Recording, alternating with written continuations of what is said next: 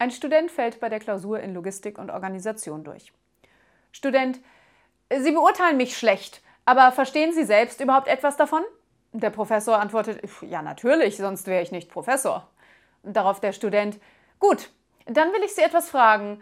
Wenn Sie die richtige Antwort geben, nehme ich meinen Fünfer und gehe ohne Sie weiter zu nerven.